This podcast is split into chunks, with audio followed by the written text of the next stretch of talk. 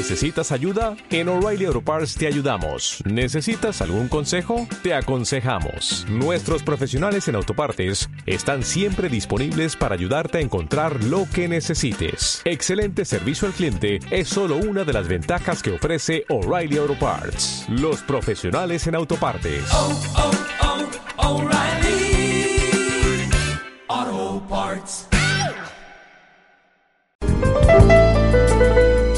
Aunque la misión del sistema inmunológico es defendernos del ataque de microorganismos infecciosos, hay ocasiones que se debilita y nuestro sistema inmunológico pues pierde la batalla. Por eso hoy le vamos a preguntar a Susana qué podemos hacer, eh, cómo podemos potenciar nuestro sistema inmunológico para defendernos de esos ataques de gérmenes y elementos tóxicos. Bueno, primero mm, quizá habría que comentar que, otros factores también influyen. Sí que la alimentación es un factor importante y cuando llevamos dietas que son desequilibradas, pues una de las, mm, de las consecuencias va, va a ser que nuestro sistema de defensa esté en peores condiciones, pero también hay que recordar que el, el, hecho de que llevamos una vida tan estresada y que no acabemos de, de, gestionar bien este estrés puede hacer que nuestro sistema inmunitario también padezca o que incluso que dormamos horas insuficientes, que muchas veces no le damos importancia al descanso nocturno y es importante en el sistema inmunitario también tiene una, una, repercusión que hay que tener en cuenta.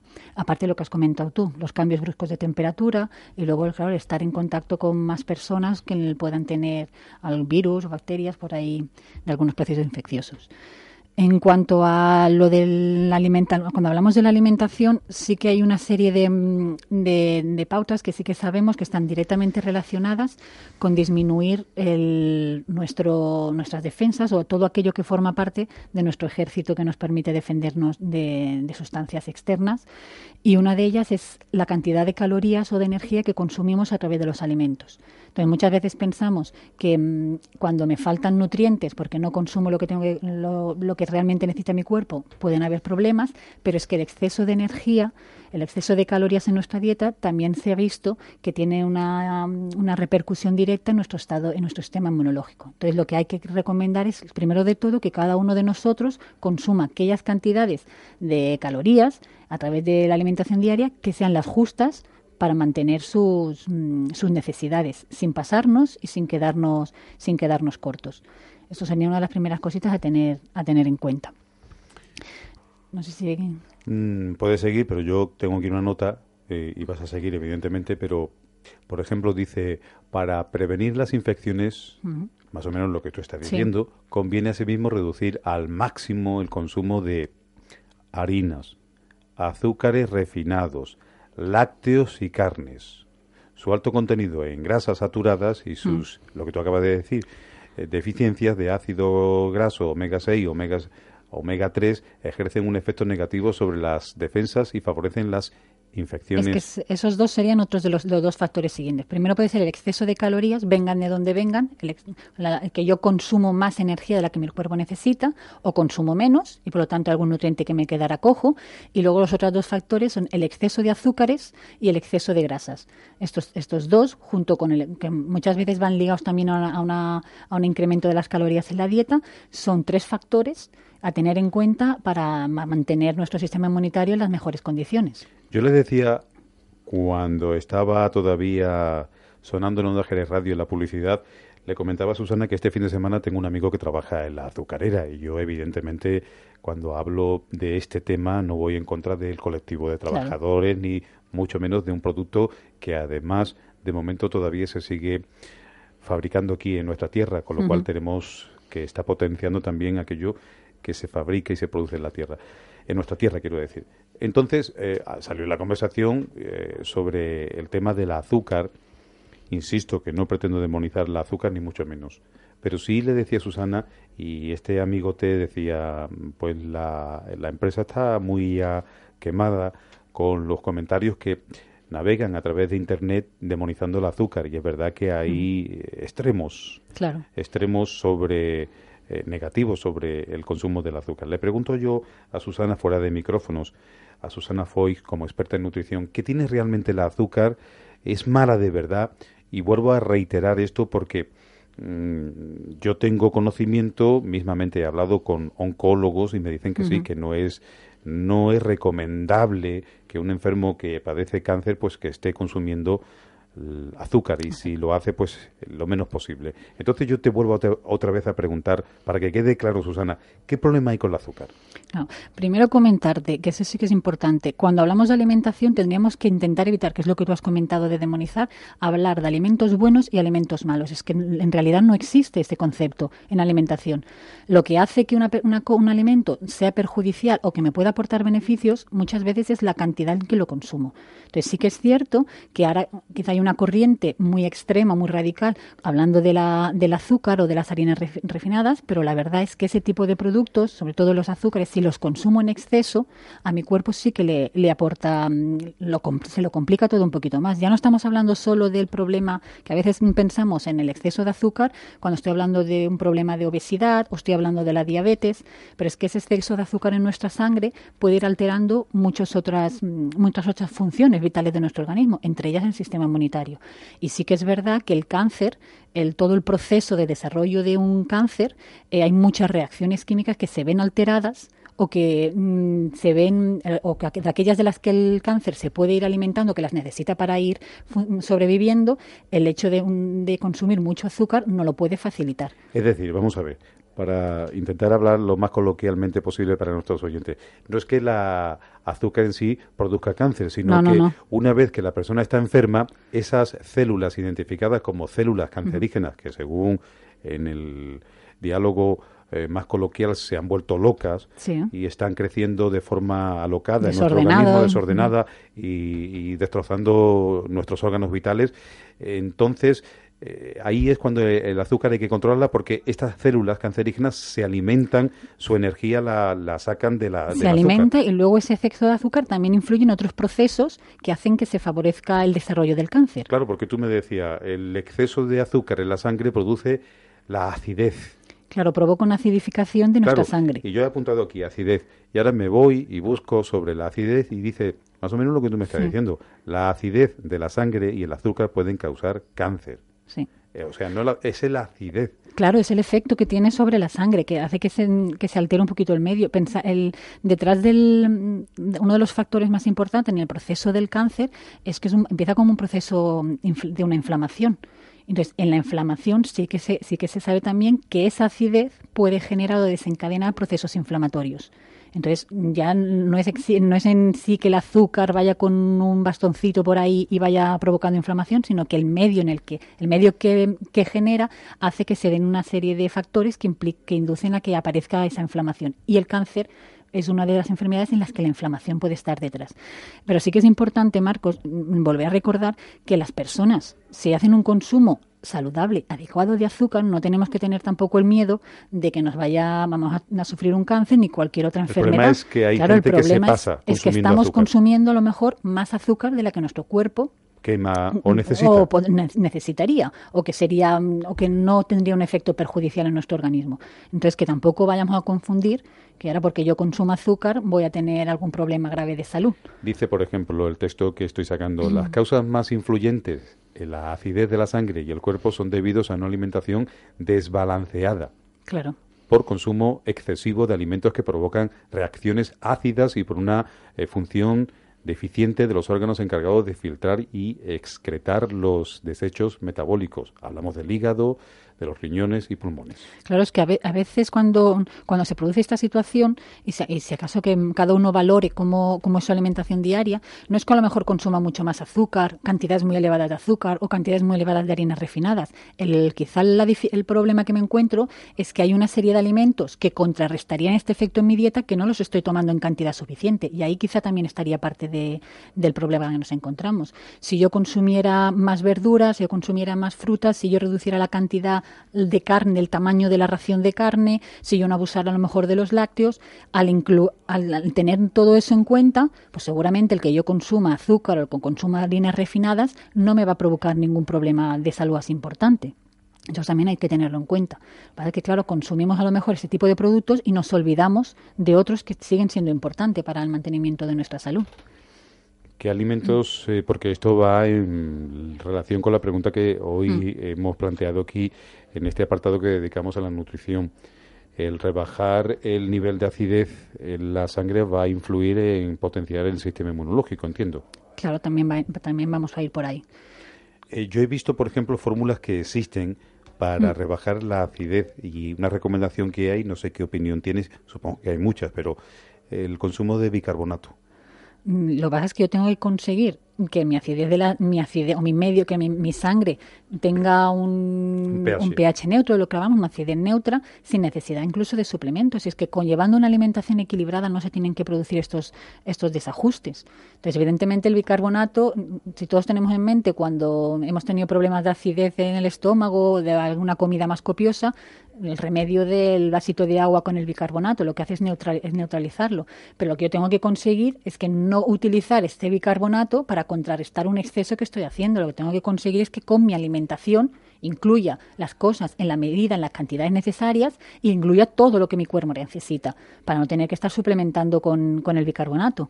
Al final lo que nuestro cuerpo lo que nuestro cuerpo busca sobre todo es que mantenga una estabilidad, una normalidad, que no se provoquen ahora tengo mucho de una cosa y ahora tengo poco de lo, de lo otro. Lo que busca es que esté lo más estable posible y esto se consigue comiendo cada cosa en las proporciones que nuestro cuerpo necesita. Bien, pues entonces el bicarbonato lo vamos a dejar a un lado. Exacto. Entonces buscamos aquellos alimentos que se denominan alcalinos. Claro. Incluso lo que habría que intentar pensar, por ejemplo, en el caso de la leche, que nos puede, es que a veces tenemos la idea, cuando hablamos de alimento, que un alimento es ácido fuera de la boca, pues por ejemplo la, naranja, las frutas, así, también tiene un efecto ácido en nuestro organismo y no tiene nada que ver. La mayoría de veces es lo contrario. Entonces, todas las frutas lo que hacen es mm, rebajar la acidez de la sangre y en cambio a lo mejor la leche, los lácteos sí que no, no, tenemos la idea de que sean sustancias que pueden provocar mm, un efecto de la acidez en nuestro cuerpo y en cambio sí que lo sí que lo hacen. O sea que mm, toda la mayoría de verduras, entendemos, la mayoría de verduras y, frutas, y sobre todo eh, los cítricos rebajan el nivel de acidez que podamos tener en la sangre. Exacto. Por una mala alimentación.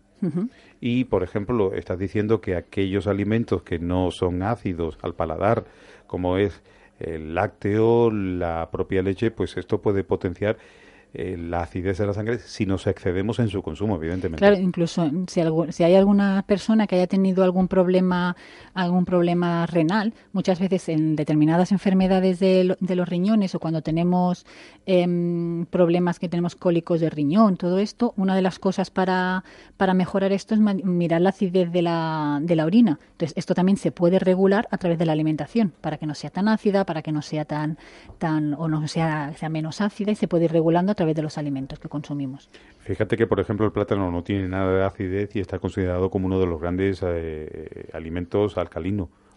y no tiene nada de acidez. es que no, no, a veces el concepto de ácido fuera de la boca no, se, no, no corresponde muchas veces con el concepto de ácido dentro de nuestro cuerpo. Bueno, pues queda claro que no eh, es malo el consumo del azúcar, sí es malo en exceso. Claro. Que hay gente que, que eh, toma mucha cantidad de azúcar al día y no solamente ya ese azúcar que se le añade al cafetito de turno, sino que tenemos que saber y tener en cuenta que la mayoría de bollería industrial tiene un exceso tremendo. Además, eh, como hablábamos, Susana, fuera de micrófonos, lo hacen a conciencia para enganchar al consumidor. Es que a veces pensamos, si yo consumo poco azúcar, si yo me tomo un café o dos cafés al día, me pongo una cucharadita. Claro, realmente el consumo que hacemos en forma de azúcar azúcar, el de la cucharadita, el que está en el azucarero, a lo mejor no es elevado, pero es que consumo una serie de productos en los que sí que son muy ricos en, azúcar. Es que casi todo, porque tú coges, eh, Susana, un un bote de tomate triturado, por ejemplo, frito, y lleva azúcar añadida.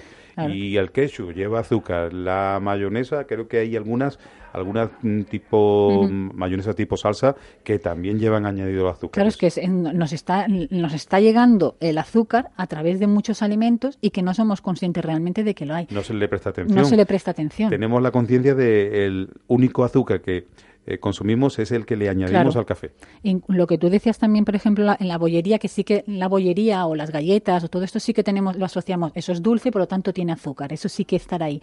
Sí que es verdad, y esto que lo prueben en casa, el coger un bizcocho, hacer un bizcocho de toda la vida, intentar reducir la cantidad de azúcar. Ese bizcocho estaría igualmente, igual, igual de rico, igual de apetecible y también estaría dulce. Claro, eh, cuando yo compro un bizcocho, unas galletas o algo que ya está elaborado por la industria y eso, la cantidad de azúcar que se utiliza es muchísimo mayor a la que yo podría utilizar en casa.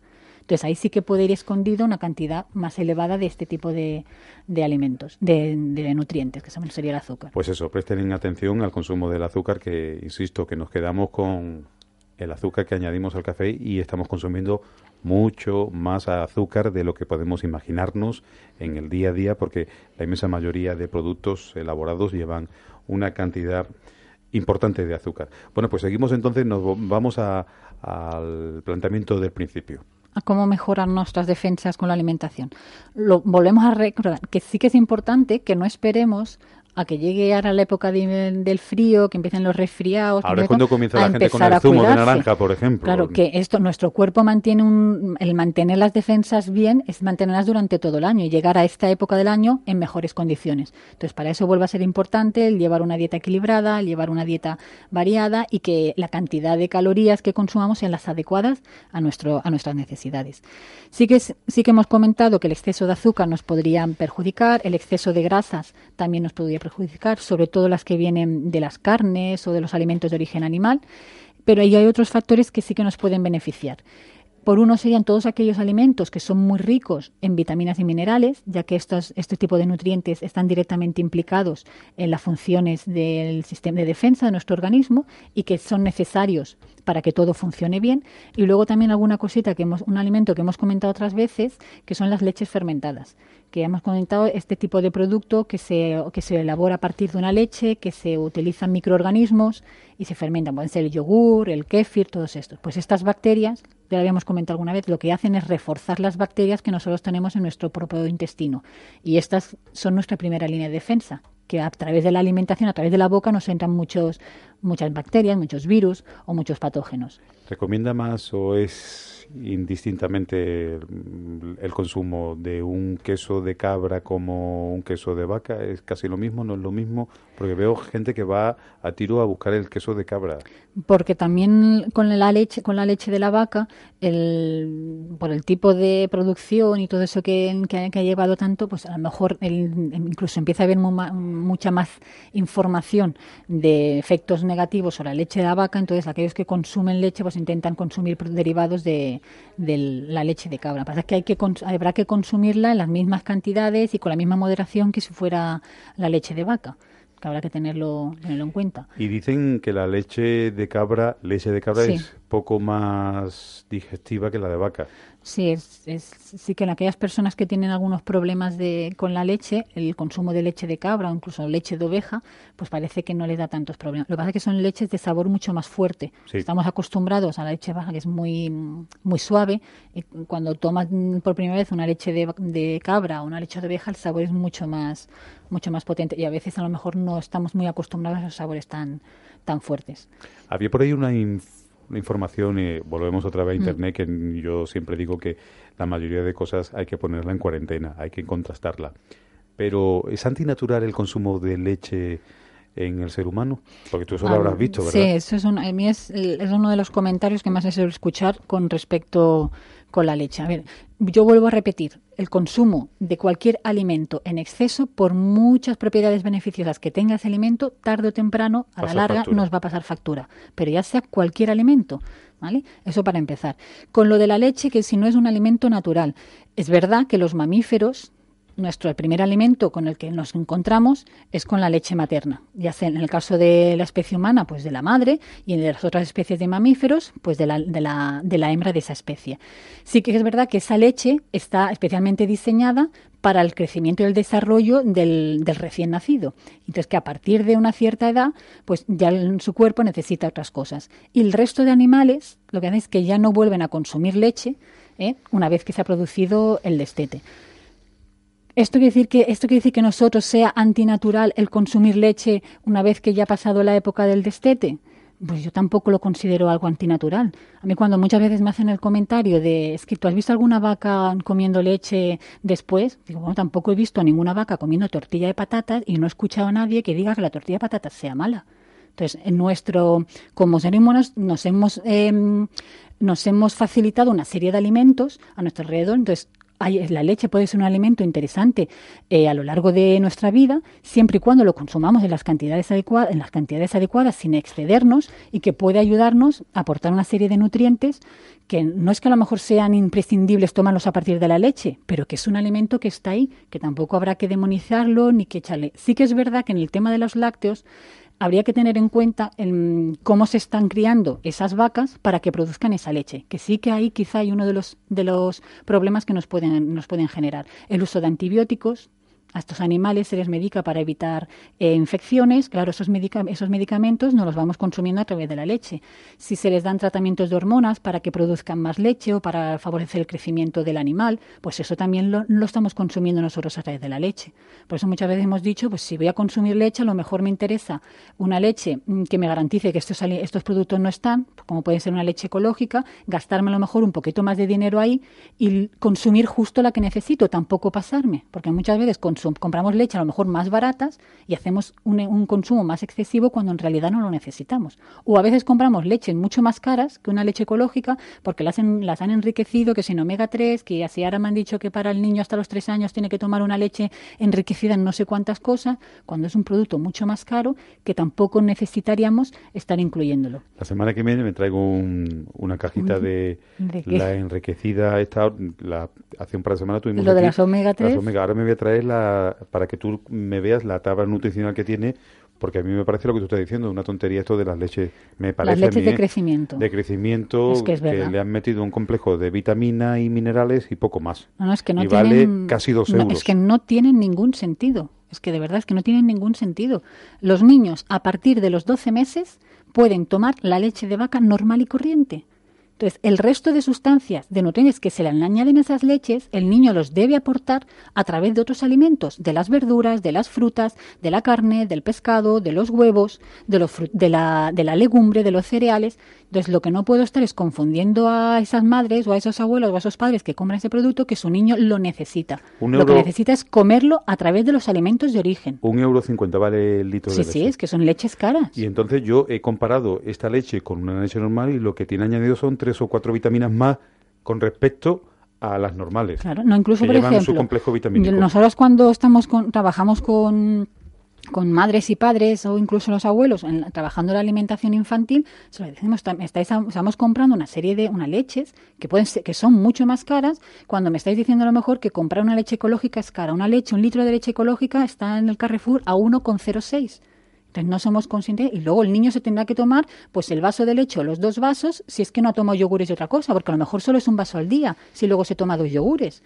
Entonces puedo, puedo meter ese producto en mi cesta de la compra y ahorrarme dinero a la hora de, a la hora de consumir un alimento que puedo considerar básico. Es que de eso se trata, porque aquí lo estamos abordando eh, cada lunes, que mm, no ahorramos más en la cesta de la compra porque no le prestamos atención al etiquetado de lo mm. que compramos y consumimos. También es verdad que lo, tenemos complicado los consumidores, porque si yo como madre veo que tengo mm, que tengo una que mi niño cuando ya pasa el año me aparece una leche de crecimiento 1 y luego la 2, luego la 3, si a mí nadie me lo explica, pues yo creo que esa leche es la que tiene que tomar mi hijo.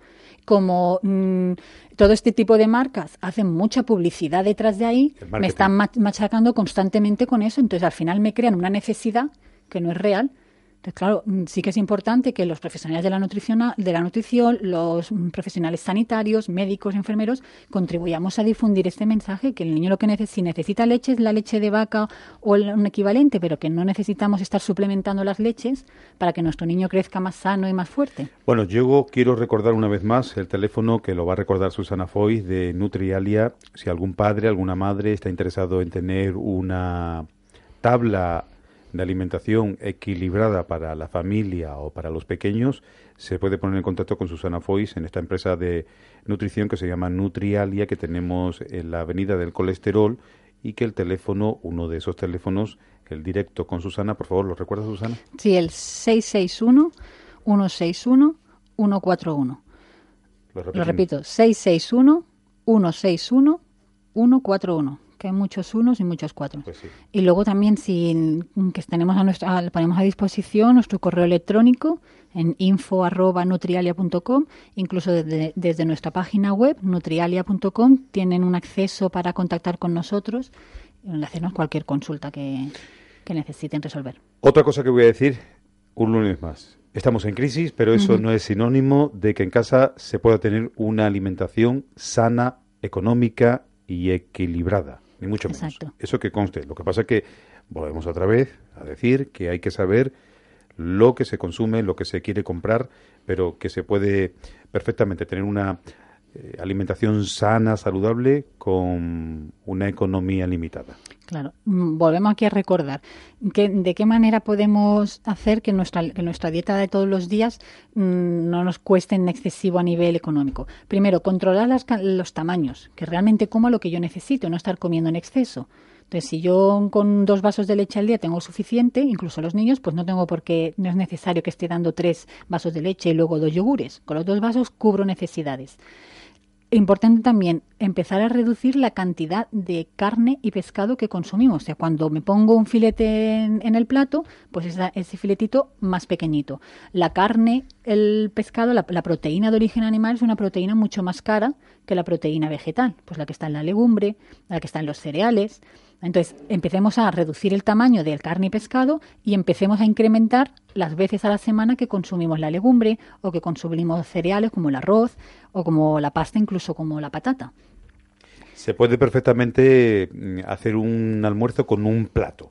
Claro, nosotros cuando hablamos del almuerzo se puede hacer un plato, lo que pasa es que sí que es importante el quizá que haya de acompañamiento otro platito de, de verdura. Yo puedo formar, nosotros cuando hablamos de, de un menú saludable para un almuerzo siempre decimos, debería haber alguna porción importante de verduras, pues a lo mejor las ensaladas, un, un tomatito aliñado o alguna verdurita cocida y luego el, lo que el otro plato lo que estaría formado es sobre todo por lo que por grano o bien arroz o bien pasta o algún día un guiso de patatas o una legumbre.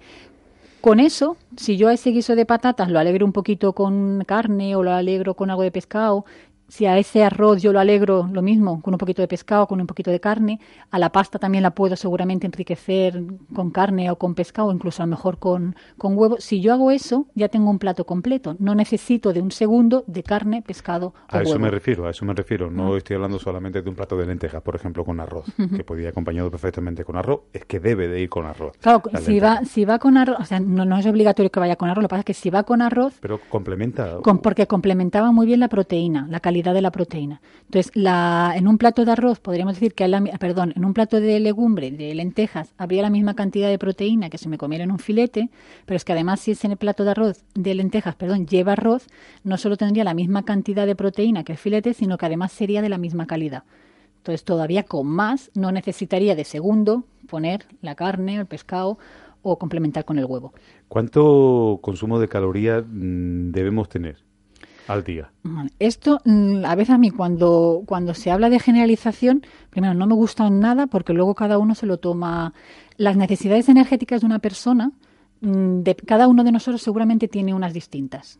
Entonces, es muy difícil cuando empezamos a, equiparar a todo el mundo igual. Entonces, sí que se suele hablar que las mujeres em, solemos tener unas necesidades que están alrededor de las 2.000 kilocalorías, quizá entre las 1.800 y las 2.000 y los hombres, sus necesidades son algo mayores a las nuestras, entonces estarían por encima de las 2.000, a lo mejor las 2.200, 2.400 kilocalorías al día. Esto es repartido en todas las comidas. En todas las comidas. Lo que pasa es que hablar de esto realmente, si, eh, el que yo eh, seguir mi alimentación teniendo en cuenta las calorías, es que es muy cansino estar contando calorías. Entonces no puedo estar pensando que si me pasa con las calorías me he quedado corto o que o cómo o cómo lo llevo, porque no puedo ir todo el día con la libreta apuntando qué cantidad de comida de filete me he puesto en el plato. Pues vale, esta cantidad son tantas calorías. No lo puedes ir haciendo así porque es que acabaríamos sin comer. Entonces sí que es lo que se, nosotros solemos recomendar más trabajar con, con raciones de alimentos. Entonces yo sé para primero para que saber que las calorías que yo tomo son las que mi cuerpo necesita, uno de los mejores indicadores es el peso. O sea, si yo mantengo un peso, un peso estable, es que lo que yo consumo es lo que mi cuerpo necesita. Si yo lo que estoy haciendo es perder peso y no hay ningún problema de salud por ahí asociado, si yo estoy perdiendo peso es que le estoy dando a mi cuerpo menos calorías de las que necesita.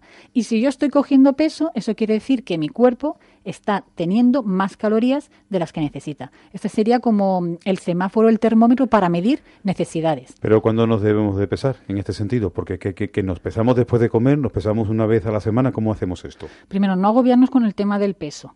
Entonces uno va viendo el, uno va viendo lo del peso. Yo si no estás en un, en un proceso de que estoy perdiendo peso o algo, yo no me estaría pesando ni incluso ni cada semana. Sí, no, pero tú vayas lo decía lo decía Susana para saber si estamos comiendo en exceso o... Pues si queréis a lo mejor una vez al mes, por, por curiosidad, personas que no tengan que seguir una dieta, una para controlar peso, eso, pues a lo mejor con una vez al mes ya es más que suficiente el pesarnos. Sí que es importante que nos pesemos siempre en las mismas condiciones, que si yo me peso por la mañana en ayunas y sin ropa, la próxima vez que me pese sea en ayunas por la mañana y sin ropa, porque sí que a lo largo del día nuestro peso también se modifica. Entonces nos podemos llevar las manos a la cabeza a un susto, que yo el primer día me peso en ayunas y el siguiente día que me pese me peso por la noche, cuando habrá una diferencia importante de peso. Hay mucha mujer preocupada de las que yo me voy cruzando, voy conociendo, yo practico también un poquito la gimnasia. Mm, tonificación muscular en todo caso, ¿no?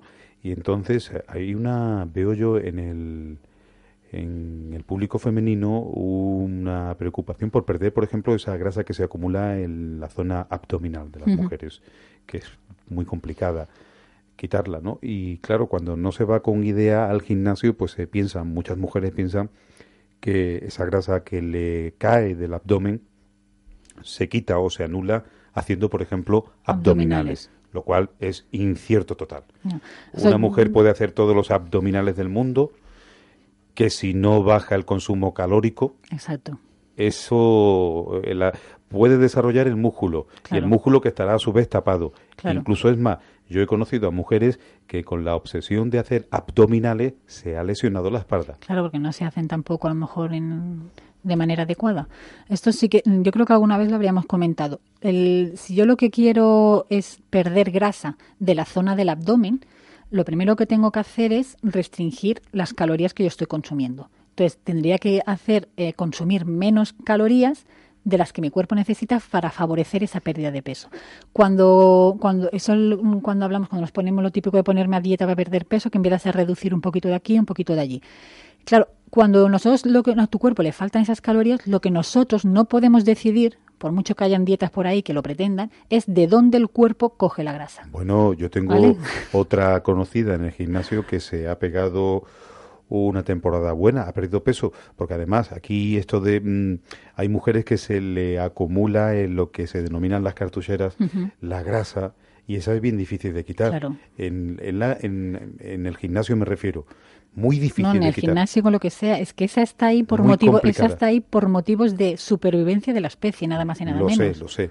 Es muy complicada, pero esto no lo saben la, mayoría de mujeres. Entonces, hay, en el caso concreto que yo te digo, perdió no sé cuántos centímetros, muy bien, pero además perdió en la parte del pecho, perdió una cantidad de tejido. El tejido graso es donde más, es que es donde más se suele notar. La mayoría de las mujeres lo que más fácil es Pero esa grasa, la que se acumula en la, en la zona de, insisto, la que denomináis las cartucheras o se dominan las cartucheras, es tremendamente difícil. Es la más complicada. Y, el cuerpo, claro, lo que tú acabas de decir, el, cuerpo, es que la quiere ahí. no dice, por ejemplo, María se quiere quitar la grasa de las cartucheras, sino que esa es resistente para el organismo y te la va quitando de otros sitios. Es busca de otros sitios porque esa mm, mm, genéticamente todavía en nuestro cuerpo nuestro cuerpo vive como si estuviéramos viviendo en las cuevas. Entonces, Eso es una reserva, ¿no? Claro, entonces esa es, esa es la en las mujeres, la reserva que se, de grasa que se hace en esa zona es para prevenir, primero, hacer frente a un embarazo y a una lactancia. El coste, el coste energético de, una, de un embarazo es muchísimo más. Si lo tuviéramos que resolver todo con la comida, no podríamos pues teníamos que estar con un embudo y engullendo todo el día del, del, coste energético que tiene un embarazo. Entonces, se tira de esas reservas. Cuando para hacer frente a la lactancia materna, el coste es muchísimo mayor. O sea, producir un litro de leche al día para una mujer le suponen 700 kilocalorías. Y eso es complicado mm, el poder hacerlo de manera que no te, que no te sobre nada ni que te falten cosas. Entonces, el cuerpo lo que hace es generar esa reserva. Está pensado también para épocas en las que hay escasez Porque aquí, claro, ahora aquí todo vamos al supermercado y los alimentos más o menos tenemos acceso. Pero en aquella época, en aquella la prehistoria, eh, se cazaba un animal cuando se cazaba y habían épocas, de, épocas en las que no había suficiente alimento. Entonces, esas reservas se utilizaban para esos momentos. Y nuestro cubo sigue funcionando a, ese, a esa razón. Claro, pero no a todas las mujeres le pasan este tipo de Claro, la, la, mayoría de las mujeres podemos tener el, esa Luego hay, hay, mujeres que incluso se ven en, su, en, su, la forma de su cuerpo que depositan más la grasa en la zona de, de, arriba que no en la de abajo. Estas personas, estas mujeres, al contrario, cuando pierden peso, lo primero que pierden peso son de las piernecitas. y de la parte de arriba es, la que cuesta. Se le queda la que nadie pierde peso a gusto del que le interesa. Equilibrada. Exacto. Entonces, que es muy complicado que, primero, que no hay una, un tipo de alimentación que te diga de dónde va a sacar la grasa. Entonces, sí que necesitamos el complemento del ejercicio físico. Entonces, volviendo a una dieta supuesta, ¿no? Imaginemos a una persona que lo que quiere, una mujer que lo que quiere perder es la grasa acumulada en la zona abdominal. Eh, mm, tendrá que bajar, hemos dicho, el consumo de calorías. Primero, a través de la alimentación, reducir su ingesta. Luego, sí que es importante, o le podría ayudar, primero, el hecho de que hagamos ejercicio, cualquier tipo de ejercicio, supone un gasto energético. Y eso, cuando queremos perder peso, nos interesa. Además, supone que mantenemos una buena masa muscular y nos interesa porque cuanto mejor tengamos nuestro músculo, más consumo, más energía consume y eso también nos interesa, más gasto genera. Luego, si yo lo que quiero es perder grasa en el momento que estoy haciendo el ejercicio, tengo que buscar, sobre todo en la zona del abdomen, tengo que buscar ejercicios de tipo aeróbico, es decir, aquellos ejercicios en los que intervengan cuantos más músculos, mejor. Cuando yo hago abdominales, prácticamente los músculos que intervienen pues en los de la zona abdominal. Mientras que si yo salgo a caminar o hago natación o me apunto a clases de, de baile o aeróbic o cojo la bicicleta o hago marcha o cojo mm, las maquinitas estas que están más de moda de mm, la elíptica, aquí que muevo, brazos, muevo piernas, muevo muchos músculos, es en ese momento, cuando ese tipo de ejercicios se mantienen en el tiempo, llega un momento que empieza a utilizarse la grasa del abdomen para producir la energía que el cuerpo necesita. Entonces, primero ese tipo de ejercicio y luego mantenerlos 15 minutos en bicicleta, gastaremos energía, pero la grasa se sigue quedando ahí. Entonces, se habla que como mínimo el 30 minutos en aquellos ejercicios de mayor intensidad, y, y, seguramente a partir de los 45 minutos en hacia, hacia adelante empezar a movilizar grasa de la zona del abdomen. Entonces, claro, yo tendría que aguantar en la bicicleta los 45 minutos. Cuando hablamos de caminar, tendría que estar caminando más de una hora para que a partir de esa hora la, la, la grasa del abdomen sí que se empieza a ir movilizando. Pero que perder mm, grasa solo con el ejercicio o solo haciendo abdominales es complicadísimo si no lo acompaño de una reducción de calorías de, mi, de la dieta. La grasa perdida, por ejemplo, en el caso que hemos dicho, la mm. grasa que se pierde al intentar bajar en centímetros en la zona de las caderas, la mm. cartuchera de, las mujeres, que desgraciadamente se le acumula ahí la grasa. ¿Se vuelve a recuperar ese tejido perdido, esa grasa perdida de los pechos? Mm, a ver, no, nuestro, nuestro, para que lo entendamos así, nosotros almacenamos grasa, imaginaos que tenemos, cada célula de grasa es un pequeño almacén, entonces, nosotros el número de almacenes, eso lo tenemos siempre, es constante. Y además se va creando incluso en la infancia. Se habla que eh, alrededor de los dos años, entre los seis y los ocho años, y cuando va llegando la, la pubertad, entonces ahí, si se hace un incremento de peso por exceso de grasa se aumentan el número de células en nuestro cuerpo, o sea, pequeños almacenes de grasa. Cuando llegamos ya a la edad adulta, tenemos las células que tenemos y lo que hacemos para coger peso o no hacerlo es rellenar esos almacenes. Entonces, cuando yo pierdo peso, de las cartucheras o de la parte del cuerpo que sea, cuando pierdo esa grasa, lo que hago es vaciar el almacén, pero el almacén está ahí. Entonces, en el momento que vuelvo otra vez a desequilibrar mi dieta y a consumir más de lo que mi cuerpo necesita, ese almacén está ahí con las puertas abiertas para volver a, rellenarlo. Entonces, eso que claro, entonces el... Pero tenemos el inconveniente que recuperando esa parte que hemos perdido, volvemos otra vez a rellenar la parte que hemos bajado en centímetros en la zona de las cartucheras. Exacto. Entonces, lo único que puede funcionar, por eso que dice, eh, se pierde grasa y no se vuelve a recuperar. o, bien yo saco la grasa de ahí de forma mecánica, es decir, pues con una liposucción, que lo que sí que tiene es sacarte tejido graso, te sacan células, te sacan pequeños almacenes. Que por cierto, la mayoría de veces eh, dura lo que dura porque tenemos muchas células. Otra vez a recuperar claro, es que tenemos muchas células para rellenar, tenemos muchos pequeños almacenes para ir rellenando. entonces me tengo que cuidar de siempre. ser una operación dolorosa, dolorosa. el posoperatorio es doloroso, mm. según las mujeres que yo, mm. que a mí me han contado que se le han hecho, pero luego al año y pico han vuelto a recuperar. Claro, porque es que nuestro cuerpo tenemos muchas, muchas células para almacenar grasa, muchos pequeños almacenes. Entonces estos se van rellenando si yo mi dieta, mi alimentación no es la adecuada, se siguen, a se siguen rellenando eso. Claro, esto nos demuestra que este tipo de operaciones, si no tenemos una pauta equilibrada de alimentación, volveremos otra vez. Es que al final, en cualquier, cualquier intervención que se haga destinada a la pérdida de peso, o nos, o nos planteamos muy en serio que el tipo de alimentación que vaya a hacer va a tener que seguirse de por vida, o no, tarde o temprano ese peso se vuelve a recuperar ya no hay trucos. Aquí sí que no hay trucos, ni magia, ni milagros. Susana Foy, de Nutrialia. Ocho minutos para alcanzar las once de la mañana. Por favor, ahora sí yo ya me callo y te dejo que nos dé la pauta ya en ocho minutos resumida el planteamiento del principio que era fortalecer nuestro sistema inmunológico con la llegada de las gripes y los catarros. Bueno, vamos a hacer un pequeño resumen en lo que hemos estado diciendo. Primero, comer la cantidad de calorías que nuestro cuerpo necesita, sin pasarnos y sin quedarnos cortos cuidadito con el exceso de grasas y el exceso de azúcares. Hemos dicho que hay que controlarlas. Hay que, hay que consumir, sería interesante consumir lo de las leches fermentadas, el yogur, otros derivados de ese tipo, por las bacterias que nos aportan. Pero sin excedernos en la cantidad. En las cantidades adecuadas. Y luego también en consumir aquellos alimentos que nos proporcionan muchas vitaminas y muchos minerales. ¿Por qué? Porque estos dos tipos de nutrientes están directamente implicados en el buen funcionamiento de nuestro sistema inmunitario, de nuestras defensas. Entonces, sobre todo, hacer especial atención a la vitamina C, a la vitamina E, a la vitamina A y en general todas las vitaminas del grupo B, que nos, sonarán muchísimas. Y en esto de la vitamina C, de toda la vida de Dios nos han dicho la naranja, pero supongo que hay más frutas de temporada de ahora. La naranja y los cítricos en general, el limón, la mandarina, el pomelo, la naranja, todos estos. Luego también otros en general, y eso en general todas las frutas y verduras, todas son ricas en vitamina C. O sea que hay que hacer una ingesta adecuada de todas. Hay algunas que destacan, en el caso de las frutas, los cítricos, pero también, por ejemplo, el kiwi, la piña o incluso los frutos rojos, las fresas, las, cerecitas, las grosellas, los arándanos, todos estos. En el campo de las verduras y las hortalizas, los pimientos son muy ricos en vitamina C, el tomate es muy rico también en vitamina C entonces también habría que estar consumiendo. No solo dedicarnos a la naranja, que hay muchas, muchas más cosas ricas en vitamina C. Para saber, Susana, que estamos eh, consumiendo la dosis indicada de vitamina C durante el día, qué cantidad, por ejemplo, si lo que eh, consumimos son frutas.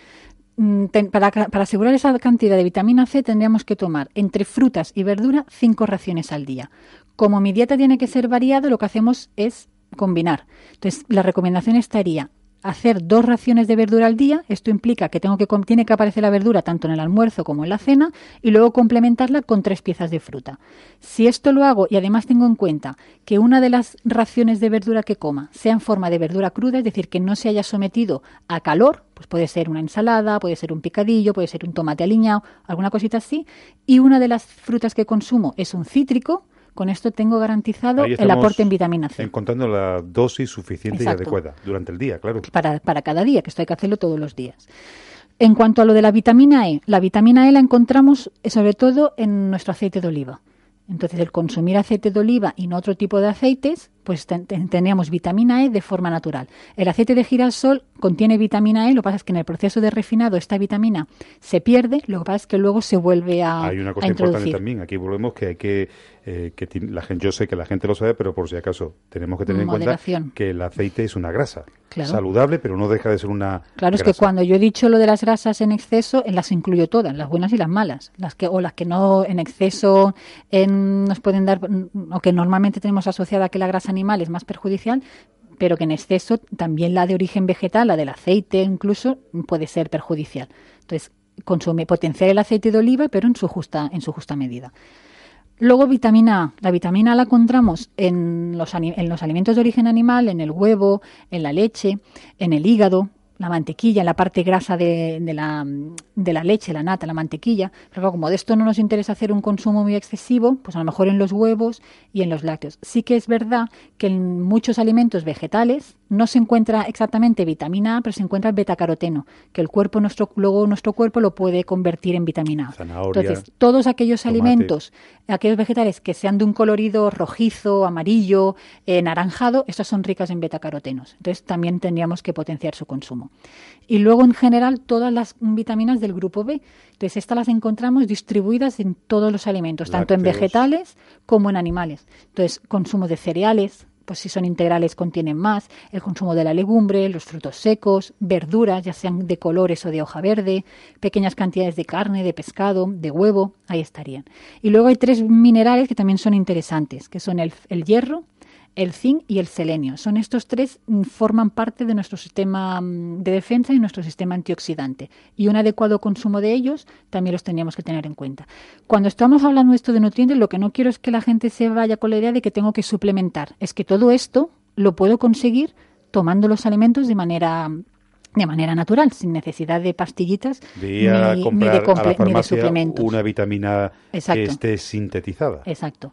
Entonces, y luego, si, si te parece, también había una, hay una serie de plantas que cuando llega esta época sí que las podríamos tener en nuestro pequeño botiquín y que nos ayudan a mantener a nuestras defensas pues, en, mejores, en mejores condiciones. Aparte de seguir una alimentación equilibrada, entonces podríamos tener no sé, algunas seguramente sí que la conocen mucho, por ejemplo la jalea real, que es un, excelente estimulador del sistema inmunitario, pero por ejemplo la equinacia es, uno de la, es una de las plantas que se ha visto más potente, sobre todo frente a infecciones. Lleva vitamina C también, la equinacia, me parece. Mm, seguramente la suplementarán en el comprimido. Es uno de los potentes, vamos, que se le considera como el equivalente a los, a los antibióticos eh, mm, de, químicos, se le podría considerar la equinacia. En Carrefour, por ejemplo, orientación, en Carrefour en la parte donde tienen los alimentos biológicos, hay unas infusiones que están compuestas de esta misma planta. Se llama el compuesto maravilloso, Prevengrip. Claro. Prevengrip y es una combinación entre ellas esta la planta está la equinacia. Pues esta sí que la podríamos tener en nuestro botiquín y ahora que empiezan los cambios de temperatura más bruscos, esto pues el tenerla incluso alguna infusión, las hay también en extracto, en gotitas que también se puede consumir y las, tenerlas en nuestro botiquín y, utilizarlas. Otras es la uña de gato, que también tiene propiedades sobre todo para aumentar mm, las defensas. Y luego hay algunas más el, que sí que se han visto incluso que tienen el, ya no, no solamente nuestro sistema de defensas, sino para el tema del cáncer y todo eso, que serían las setas shiitake. Seguimos la semana que viene Venga. finalizando con esto de las hierbas. Porque vamos a alcanzar las 11, Susana, hasta el próximo lunes y que tengáis buena semana en Nutrial. ¿No se merece tu familia lo mejor? Entonces, ¿por qué no los mejores huevos? Ahora, Egglands Best están disponibles en deliciosas opciones. Huevos clásicos, de gallina libre de jaula y orgánicos de Egglands, que ofrecen un sabor más delicioso y fresco de granja que le encantará a tu familia. En comparación con los huevos ordinarios, Egglands Best contiene la mejor nutrición como 6 veces más vitamina D, 10 veces más vitamina E y el doble de omega 3 y B12. Solo Egglands Best. Mejor sabor, mejor nutrición, mejores huevos. Visita egglandsbest.com para más información.